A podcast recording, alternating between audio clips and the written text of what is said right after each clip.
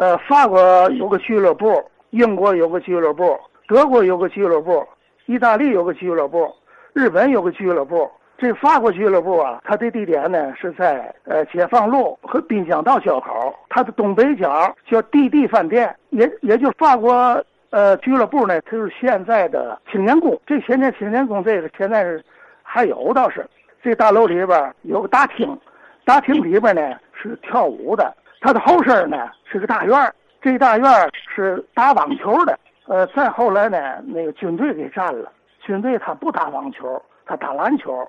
又在里边修了篮球场子，再后来就成没了。法国俱乐部正对门正对过有个小维克多利，他跟小白楼那个维克多利啊，齐士林呢，他们是一个东家。呃，再说说这个呃英国俱乐部，英国俱乐部呢，它是在泰安道和解放路交口。解放后呢，它是交际处。呃，现在是人大。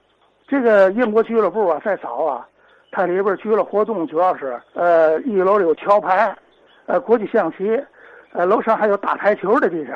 德国俱乐部呢，继续往前走，走到了蚌埠道和解放路交口，这是德国俱乐部。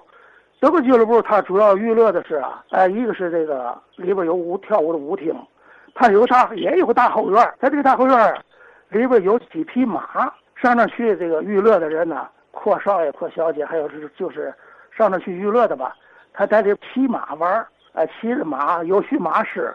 哎，在那骑马来来回走的，跳着这个盛装舞步嘛的。还有一个日本俱乐部倒是没有嘛，就是有一个神社。日本人的球，日本人的商民们，男的女的，完从门口路过啊，都是看着都挺规矩似的，立正站好了，鞠个九十度的躬，马上就走。